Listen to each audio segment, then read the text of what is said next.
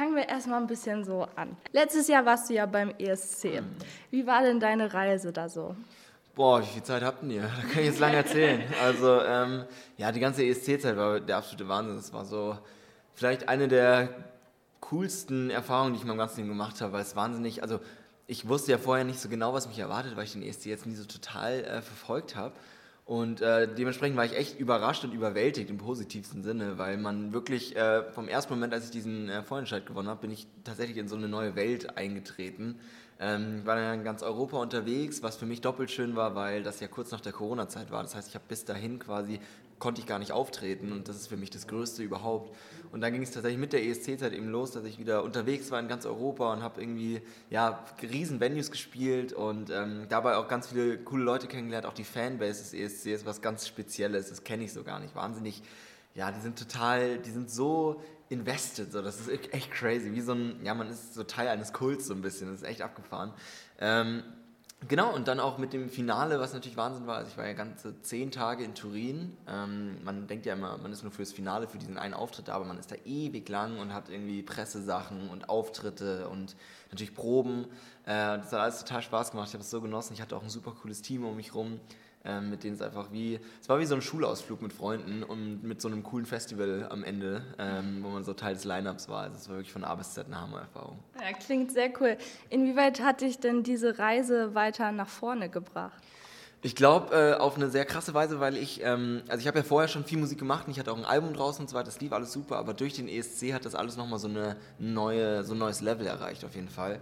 Ähm, weil ich ja auch, also ich glaube, das lag auch tatsächlich so ein bisschen am letzten Platz, für den ich tatsächlich auch jetzt äh, retrospektiv sehr dankbar bin, ähm, weil gefühlt sich die meisten Leute eben so mit den ersten eins bis drei Plätzen und mit dem letzten Platz beschäftigen, weil man halt sagt, ah ja, wer wurde denn dieses Jahr letzter? Und die meisten anscheinend da so festgestellt haben, oder eigentlich alle, so wie ich das mitbekommen habe, so, hey, okay, wir fanden es gar nicht so schlecht, warum ist denn der Letzter? Und dementsprechend habe ich so wahnsinnig viel Feedback aus aller Welt bekommen und dadurch haben sich viele Leute da noch so mit drangehängt sozusagen und es ist so eine richtige, wie so eine Bewegung entstanden und das ist halt sehr, sehr schön, das mit, mit anzusehen, dass sich dann auch viele Leute noch andere Songs von mir angehört haben, nicht nur den ESC-Beitrag, sondern ich habe ja viel Musik draußen und ähm, das alles super gut ankam und äh, ich ja auch schon vorher, aber dann kam eben die Corona-Zeit, wo ich natürlich auch viel Zweifel hatte, wie wird es danach weitergehen. Aber eben auch durch den äh, ESC dann zusätzlich ging es dann nochmal richtig los und jetzt heute auch wieder eine große Show und so weiter. Also ich genieße das total. Hast du den letzten Platz denn gut verkraftet? Definitiv, ja, auf jeden Fall. Also ich glaube, verkraftet ist das falsche Wort, weil ich es wirklich, hey boy. ähm, ich glaube, verkraftet ist das falsche Wort, weil ich es tatsächlich ähm, wie gesagt, für mich war der letzte Platz fast wie so ein Segen. Also wirklich so ein, das denkt man natürlich im ersten Moment nicht. Und ich war auch im ersten Moment äh, natürlich enttäuscht, das ist klar, weil ich damit auch nicht gerechnet habe. Aber ähm, wie gesagt, es hat sich dann eben so, eine, so ein Narrativ gebildet, dass sich die Leute irgendwie einig waren, und zwar das, weltweit, dass ich das eigentlich doch ganz gut gemacht habe und dass der Song cool war. Und ich meine, ich habe mit dem Song wirklich was sehr, sehr Persönliches von mir geteilt. Das habe ich auch selber geschrieben und dementsprechend war das wie so ein Tagebucheintrag, den ich mit vielen Leuten geteilt habe. Und es kam tatsächlich echt gut an und dementsprechend ja, ich glaube, verkraften ist das falsche Wort. Ich bin einfach sehr, sehr froh um alles, was danach auch war. Du hast ja eine sehr musikalische Familie. Wie ist das so, jetzt auch in die Fußstapfen deiner Eltern zu treten und äh, so auch Musik machen zu können?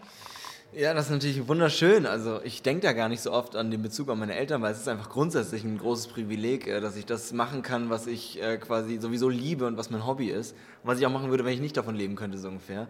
Und es aber tatsächlich so gekommen ist, dass ich das jetzt beruflich machen darf. Das ist äh, wunderschön und äh, klar, umso schöner ist natürlich, dass das irgendwie so ein bisschen in der Familie ist und dadurch kommt, glaube ich, auch mein Glück, dass ich das so ein bisschen in die Wiege äh, habe gelegt bekommen.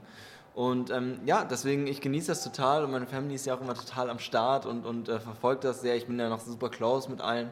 Ähm, und ja, ich genieße das einfach total. Sehr cool. Was war denn eigentlich damals dein Beweggrund, mit der Musik anzufangen? Also du hast ja Gitarre spielen dir selber beigebracht quasi. Äh, wie bist du eigentlich da zur Musik gekommen? Das kam eigentlich so ganz automatisch. Also ich, ähm, wie gesagt, ich bin in einer sehr musikalischen Familie aufgewachsen und das also es war schon zum Beispiel eigentlich, es gibt kein, keine Erinnerung an meiner Kindheit, in der nicht irgendwo im Hintergrund Musik läuft. Also bei uns war immer Musik am Laufen und ähm, bei mir hat sich das dann irgendwann so entwickelt, dass ich halt immer angefangen mitzusingen, weil ich das einfach so, es hat einfach total Spaß gemacht. Und ähm, ich habe immer so ein bisschen verstanden, quasi dadurch, dass, ich, dass wir sehr musikalisch einfach alle äh, waren, wie man jetzt, was, wann was schief ist und wann nicht sozusagen. Also ich konnte das einfach so ein bisschen verstehen und es hat mich einfach total interessiert und deswegen war es quasi fast unausweichlich, mir irgendwann ein Instrument zu holen, das quasi den Gesang begleiten kann. Und das war dann die Gitarre und so ging das dann los, dass ich auch gemerkt habe, nicht nur wie viel Spaß mir es macht, äh, so Covers zu spielen, sondern auch selber Songs zu schreiben, selber auf Melodien zu kommen, die dann in so ein ganzes Gewand zu packen und dass dann wirklich am Ende ein Song entsteht. Ähm, das fand ich immer super spannend und ähm, ja, hat mir auch selber sehr geholfen, weil ich eben viele Gedanken, mit denen ich irgendwie zu tun habe, so zumindest so auf Papier bringen konnte und dann manifestieren konnte und das dann auch mir sehr viel geholfen hat, mit irgendwelchen Dingen umzugehen. Und ja, deswegen war das eigentlich wie so ein natürlicher Lauf. Ich musste da gar nicht groß sagen, okay, das war jetzt der Moment, in dem ich mich entschieden habe, Musik zu machen, sondern das kam einfach so ganz natürlich. Ähm, du hast ja den Song Dreamer rausgebracht und ähm, bist du ein Träumer?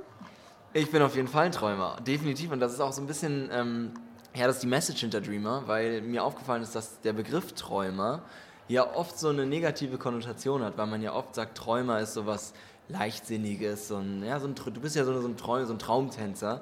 Und ich habe mir selber sehr oft anhören müssen. Gerade in Bezug auf, ich will Musiker werden, habe ich total oft gehört, ja komm, du alter Träumer, jetzt mach mal lieber was Gescheites, jetzt studierst mal lieber und so weiter. Ähm, und ich fand das immer super schade, nicht nur grundsätzlich, weil ich es blöd fand, wenn Leute einen vom Traum abhalten wollen, sondern weil ich es eigentlich total schön finde. Einen Traum zu haben, irgendwie ein Ziel zu haben, auf das man hinarbeitet und das einen so antreibt und ein Feuer gibt. Und das ist bei mir total die Musik immer gewesen. Und deswegen fand ich es sehr, sehr schön auch, dass ich immer schon die Einstellung hatte, scheiß drauf, was andere sagen. Ich, ich bin ein Träumer und ich finde es super schön. Und das wollte ich jetzt einfach mal in einen Song packen, dass das auch alle anderen, die Träumer sind, irgendwie ja, für sich auch so ein bisschen etablieren können und rausbrüllen können. Ich bin Träumer und ich bin stolz drauf. mega coole Message. Dann bist du ja scheinbar auch sehr ehrgeizig. Und dann kommen wir zur nächsten Frage. Und zwar, in der Schule, warst du da eher Team Streber oder eher Team, ich bin richtig gut in der Schule? Also auf jeden Fall nicht Team Streber, das kann ich sagen. Also äh, ich, was ich nie richtig gut konnte, war Lernen. Das ging einfach nicht. Also ich habe äh, eine Zeit lang, ich habe ja früher immer äh, relativ weit von der Schule gewohnt und hatte dementsprechend immer so 45 Minuten Zeit zur Schule zu fahren mit dem Bus. Und das war die einzige Zeit, in der ich jemals in so einem Heft geguckt habe. Immer so kurz, kurz auf dem Weg zur Schule, weil ich das einfach nie konnte. Ich war auch echt bis zur 9. Klasse ähm, echt schlecht in der Schule. Also ich hatte immer eine 5, eine 5 im Zeugnis und war immer knapp vor der zweiten 5. Das heißt, wir haben immer kurz vorm Durchfall, aber immer noch die Kurve gekriegt. Ähm, ab der 9. wurde es dann echt ganz gut. Das heißt, die Oberstufe und so die Abiturzeit war ich dann irgendwie, warum auch immer, irgendwie ganz gut. Ähm, aber Streber kann man mich auf jeden Fall, also als Streber kann man mich definitiv nicht bezeichnen. Wir sind ja hier beim Kirchentag. Wie stehst du eigentlich zur Kirche und welchen Bezug hast du dazu? Ich äh, bin tatsächlich nicht in der Kirche quasi, aber ähm, ich habe total, also ich muss tatsächlich sagen, meine, gerade meine väterliche Seite ist äh, sehr, sehr gläubig und deswegen habe ich das äh, immer sehr viel mitbekommen und ich hatte sehr, sehr viele extrem, ja, wie soll ich sagen, intensive Momente. Zum Beispiel war ich äh, zur Beerdigung meines Opas, äh, 2015 war das, ähm, war ich in der, in der Kirche natürlich und es war un, unbeschreiblich, weil, ähm, und das ist ja eben das Schöne an der Kirche, finde ich, diesen gemeinsamen Raum, den man schafft, mit Menschen, die alle an das, an das Gleiche glauben. Und ähm, das hatte so eine Energie, weil das war natürlich, da kam vieles zusammen. Ich, mein, mein Opi war für mich eine ganz, ganz große Figur in meinem Leben und ein, Mensch, der mich unendlich geprägt hat, obwohl wir gar nicht so sehr viel Zeit miteinander hatten.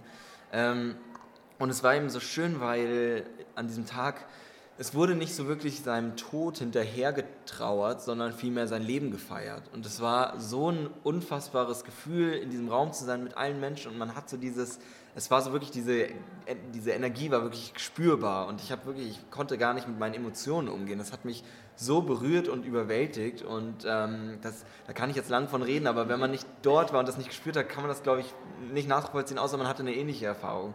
Ja. Ähm, und dementsprechend allein das, immer wenn ich an die Kirche denke und auch heute, wenn ich auf der Bühne stehen werde, dann werde ich wieder an diesen Raum denken, in dem ich damals war und das wird mir wieder hoffentlich diese ähnliche Energie geben, da freue ich mich drauf. Ja, sehr cool.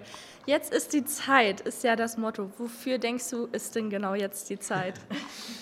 Ich habe tatsächlich einen äh, Song geschrieben, der heißt Time for Wonder. Ähm, und äh, da geht es darum, und das ist eben genau das, was ich damit ver verbinde, auch mit diesem Spruch, jetzt ist die Zeit, ähm, dass jetzt die Zeit ist, um etwas zu tun, um anzupacken und um was zu verändern. Weil ich habe das Gefühl, ähm, oder nicht das Gefühl, es ist Tatsache, dass wir gerade in einer wahnsinnig ähm, spannenden, krisenbehafteten äh, Zeit leben bei der aber, und das ist ja oft das, was Krisen oft mit sich bringen, bei der sich eben viel ändern kann, gerade deswegen, weil durch Krisen wir anfangen, Dinge zu hinterfragen, alte Systeme zu überdenken und äh, eben neu, neu denken und umdenken. Und ähm, ich habe eben das Gefühl, dass gerade auf ganz viele Themen bezogen äh, so ein Bewusstsein auch entsteht. Es wird viel mehr gesprochen über Themen wie äh, Klimawandel, äh, Feminismus, soziale Gerechtigkeit, politische Systeme. Ähm, natürlich jetzt mit einem Krieg in Europa wird auch viel um, geht es viel um Gemeinschaft, um Frieden und so weiter. Und all diese Themen habe ich jetzt gerade das Gefühl, dass wir an einem Punkt sind, an dem wir jetzt wirklich was verändern können, genau jetzt. Und ähm, deswegen finde ich auch, wir dürfen das jetzt nicht